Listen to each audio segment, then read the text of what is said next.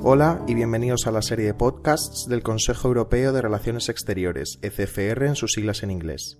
El pasado 17 de septiembre los eurodiputados Javi López y Elena Valenciano organizaron un debate en el Parlamento Europeo sobre la crisis de refugiados y la revisión de la política europea de vecindad. Para ello contaron con la participación de varios expertos españoles en la materia, entre los cuales se encontraba Francisco de Borja Laseras, director adjunto de la oficina en Madrid de ECFR, cuya intervención escuchamos a continuación. Buenos días, eh, muchas gracias por esta iniciativa. Yo aquí soy un poco como, como, el factor minoritario porque pertenezco a esa mitad de España que es atlántica y no mediterráneo, que a veces se olvida, y mi especialidad sobre todo es, es eh, la vecindad este y Europa del Este, donde he vivido y he trabajado en el terreno. Pero es verdad que hay factores comunes en, en los desafíos que nos afectan a la vecindad. Entonces, para empezar, tres perfiles, tres países y dos plazas, tres perfiles de personas. Mohamed Bouazizi, el, vendedor tunecino que se inmoló en diciembre de 2010, aunque se nos olvida, eh, comenzando la, llamada revolución tunecina.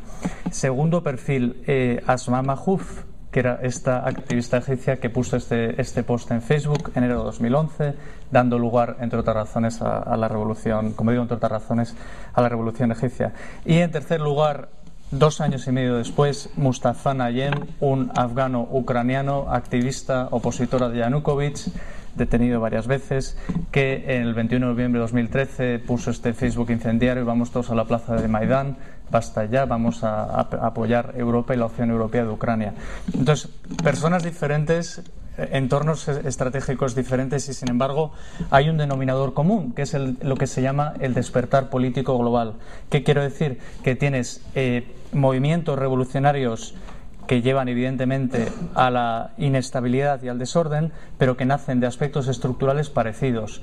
Eh, injusticias socioeconómicas, opresión política, y también circunstancias individuales. Esos son los aspectos estructurales, pero también hay detonantes. Es el, factor inmediato, que es la, injusticia inmediata que pone en marcha este movimiento.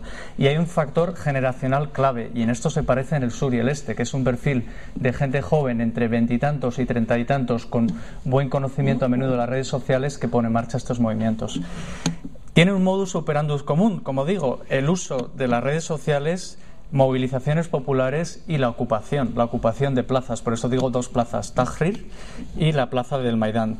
Y otro factor común de movilización que son demandas en crescendo, que empiezan primero en el caso de Ucrania por eh, apoyar el acuerdo de asociación y con la radicalización de la respuesta y la radicalización de la protesta, al final se convierte en un movimiento para derribar el, gobierno en cuestión, como también pasó en el sur. Y sobre todo, no olvidemos, es tiene un impacto común, que es nos rompen las grandes estrategias, nos rompen el orden geopolítico y lo que, ya, lo que llamo yo la comodidad de la estrategia de salón, que nunca está fundada en un conocimiento de la región en concreto, por cierto. En cualquier caso, resultados inciertos y inestabilidad generalizada. En Túnez y en Ucrania tienes movimientos de cambio, pero también tienes lo que se llama el deep state, es decir, eh, elementos de seguridad no cambiados, tanto en el ámbito de la policía como en el ámbito militar y los intereses, que eso no cambia a corto plazo. Mientras que en Egipcio vemos lo, lo diferente, un pushback, una vuelta a un pre-2011 y diría peor que pre-2011. ¿Cuál ha sido el papel de Europa? Pues se tiende a menudo a simplificar y decir que la política europea de vecindad no ha tenido ningún impacto, etcétera. Esto creo que es una simplificación. En el este, mal que nos pese, la política europea de vecindad tuvo un papel, un papel determinante, mal que nos pese. Y en el sur, con matices, creo que ha sido mayormente irrelevante, con matices, con el caso de Túnez, con matices. Bien, Segundo, segundo bloque de ideas. En cuanto a la revisión de la política europea de vecindad, lo primero que hay que destacar es que esto no es desligable de la propia crisis en Europa, del modelo que hemos dicho, que predicamos un modelo que no aplicamos a menudo nosotros en casa, y sobre todo en un contexto de fragmentación de la seguridad, que los Estados miembros, en la etapa del miedo que vivimos, vuelven al marco nacional y buscan la seguridad inmediata, ¿no? las relaciones bilaterales. Por lo tanto, no hay una visión compartida sobre los objetivos y prioridades. Has dicho muy bien, Javi, eh, seguridad, prosperidad y estabilidad, democracia, pero estos objetivos no se leen de manera similar y me aventuro a decir que son incompatibles en algunos casos. Y sobre todo no tenemos una visión sobre qué transformación queremos en la vecindad, qué modelo de transformación.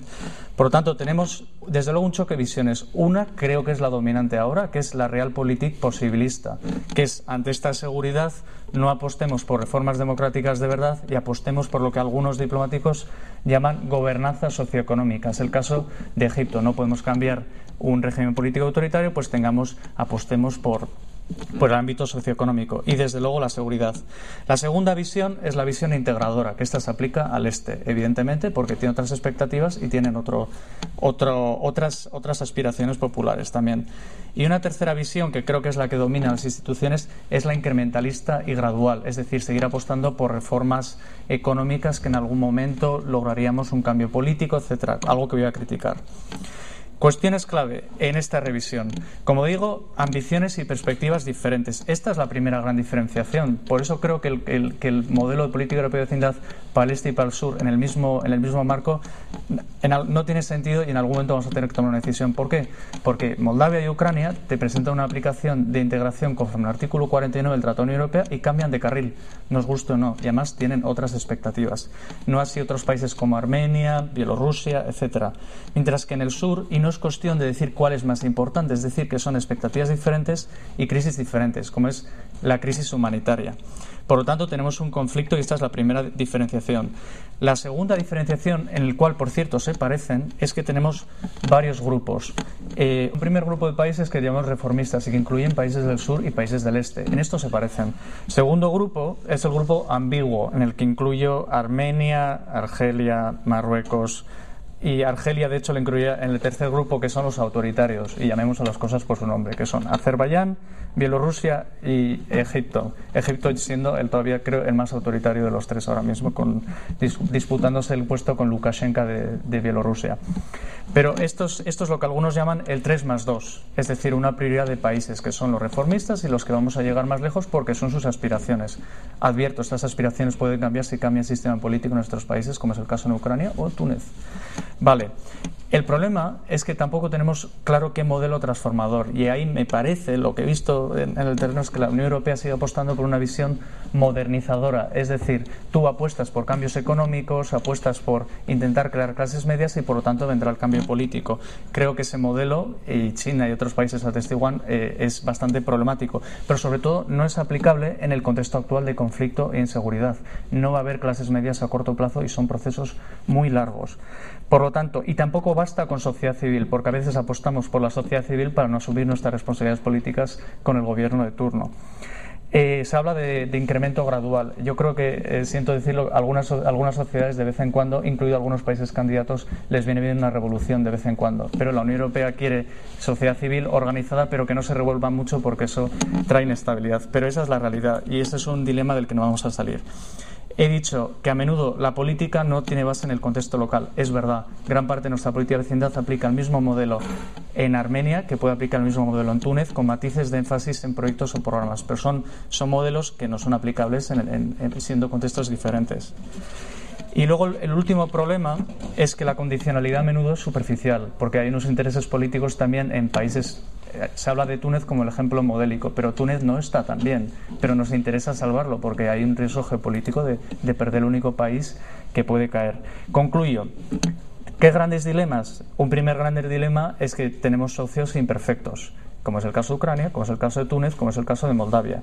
Y a veces, por, prioridades geopolíticas, tenemos que mirar de lado con otras imperfecciones del modelo. Y sin embargo, al mirar de lado, eh, crece el descontento en estas sociedades, como es el caso en Ucrania, como es el caso en Túnez, porque no ven resultados a corto plazo.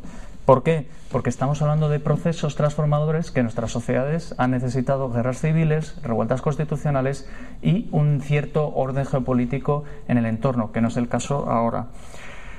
¿Qué prioridades? Eh, pues eso, la política europea de vecindad debería hablar de lo que no habla, que son prioridades. Entonces tendríamos prioridades de países y prioridades temáticas. Pero hablar de prioridades supone desprioritizar otros países y es ahí donde no veo el acuerdo. Escuchábamos a Francisco de Borja Las en el Parlamento Europeo. No te pierdas otras opiniones y análisis de nuestros expertos en la web ecfr.eu y en nuestro blog ecfr.eu Madrid. Además, puedes seguirnos en Twitter y en Facebook. Muchas gracias y hasta la próxima.